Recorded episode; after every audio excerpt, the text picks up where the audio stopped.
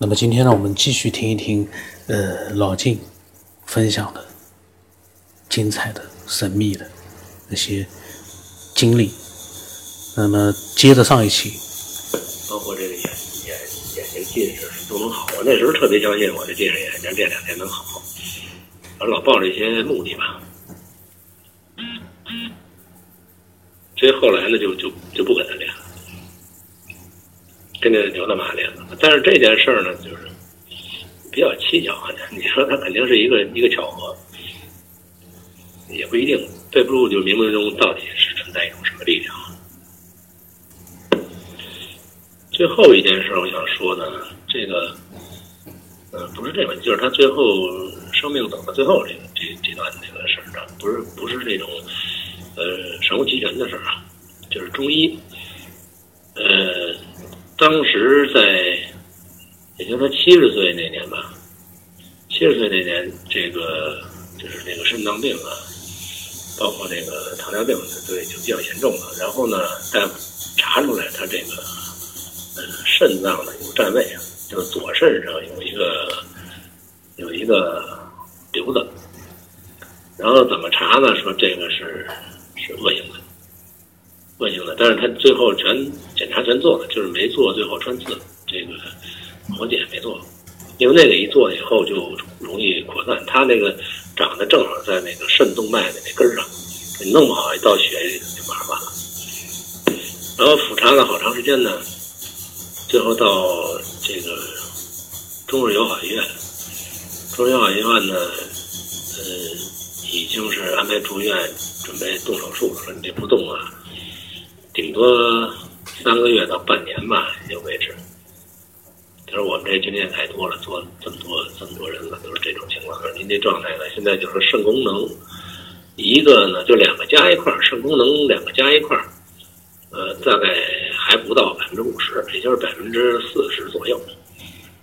那你这个带瘤的这个呢，呃，功能还好一点。那边那个常年肾炎弄的，就基本上功能剩百分之十几了。”然后这检查数据怎么查出来的，我也不太懂了。反正就是两，呃，两个两个肾，反正加一块不够一个好肾，一个人的好肾。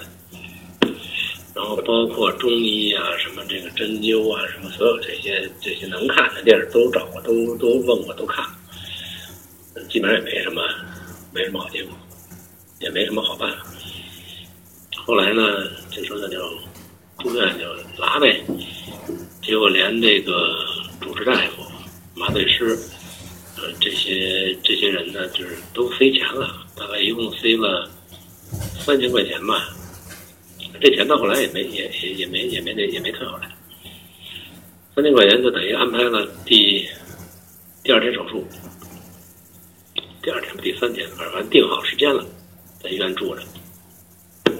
然后呢，他原来给他看中医的一个大夫，后来去美国了，好多年没有音信。哎，就在那天晚上，因为他跟我姨家关系不错，他回来以后呢，我姨就知道了，因为我姨有一个干女儿，跟他原来是呃同事吧，就告诉他回来了。然后我姨呢就连夜打电话，呃，是我父亲也在医院陪住，然后我打电话说，那那个姓张啊，张大夫，张大夫回来了，说你要不要去看看啊？当时我就。一点都没犹豫，我就第二天我就上上医院开车上医院了。然后我我我直接给张大夫打一电话，我说怎么办？他说你把老太太接来上我们家来看看，我给她看一眼，然后你再决定。我说钱都交了。他说你你看你吧。然后我第二天早上就上医院了，弄个冬天啊，我弄个军大衣。就给老太太一披，那还穿着病号服呢，就从医院给她拉出来了。那大夫不让走，说你要做手术，你不能走。我说我出去办点事儿，就给拉出去了。拉到他们家，呃，到家以后呢，就给看这号脉给看。看完了以后，他就把我叫到旁边，他说：“嗯，你怎么想法？”我我说我我说我听你的，你你你你你是大夫啊。他说这么着吧。我给你一个确切的，我也不敢保证啊，但是我给你一个，给你个信心，就是假如他是我亲妈，我一定不让他动手术。我一听这话，他就有信心呗。我说那妥了，那就出院，就是您治了，反正治好治不好他在您身上，我也不赖你啊。但是我做主，那些亲戚朋友我也得对付啊。这个一个是我母亲那边加加上我母亲六个兄弟姐妹呢，我得挨个打招呼。没道真是出事儿，这事赖我呀。然后我就做一趟一大堆工作。然后大家反正这意思就是都听你的，你是儿子嘛，听你的。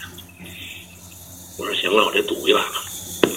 回去我就办出院手续，办出院手续不不治了，所有都都要什么钱停了。然后那个大夫那钱我也没要，跟主任大夫说了，人家说想退，我说甭退了，不治了。就等于是，因为当时没有底气嘛，说哪天再来再说，反正那钱也没没白花。然后就就把他出院了。就在这个大夫这开药治，就调理嘛。然后调理一段时间呢，就去拍个片子，有个三个月半年就拍一个片子。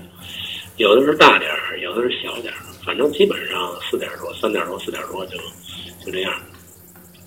这个这个也没有太多的影响，太大影响。反正生活没有什么影响。呃，该买菜买菜做饭，骑车出去办事儿，都都影响不大。老太太一直就自己骑自行车呢。呃，曾经有一年，就是拍片子，那也是隔了大概有了半年了吧，没拍，就拍片子了，也是在中日友好，也是那个主任大夫动刀那主任大夫，因为他比较了解病情嘛，所以每次都还找他。然后他就特别。奇怪啊，他惊奇，他说：“你这个老太太这个瘤子呢，呈现出这个叫叫已经死了，就没有血流了，就看不到血流图了，就等于他有这个叫什么？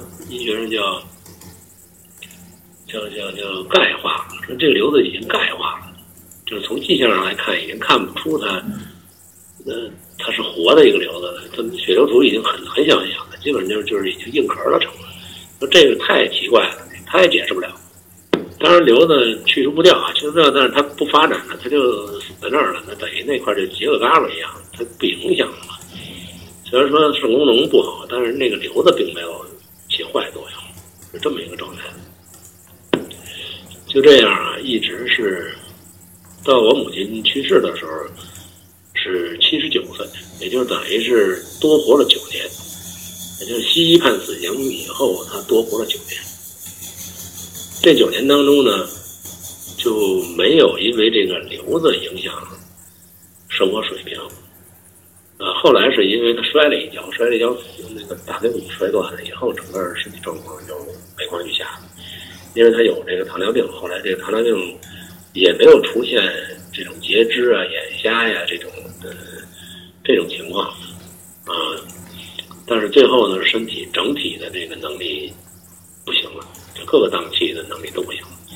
最后死亡记录也没有说是癌症死亡，最后写的也是呃肾功能衰竭，因为他是肾脏科住院的，肾功能衰竭这死亡原因。到最后也没有说这这没有发现这个瘤子大了，或者说扩大的，没有这个诊断。所以这个事儿也比较奇特啊，在他身上发现比较，因为他同事里边后来得糖尿病的、得肾炎的都比他早死了，这陆续陆续都死的差不多了，就就他活着。人家都问他说：“哎，你这怎么越活越来劲呢？这为什么？”后来我我，呃，一个是大夫的功劳啊，还有一个我就觉得这么多年来，就是冥冥当中他总有人帮他。啊，他总有这个这个这个这个叫什么好人帮忙嘛？这一个是活着的有好人帮忙，就到时候突然出现一个人就能解解他的命。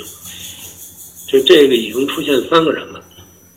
呃，这个这个张大夫呢，到现在还在开门诊。我我我有时候老去我去看看他，或者我也看看病什么的。呃，再一个呢，就是。冥冥当中有一股力量，就总是会给你一个呃出路，啊，这跟天人的作用，或者跟他的这个呃内在的一些一些力量会有有关系，或者信息啊，可能有一定关系。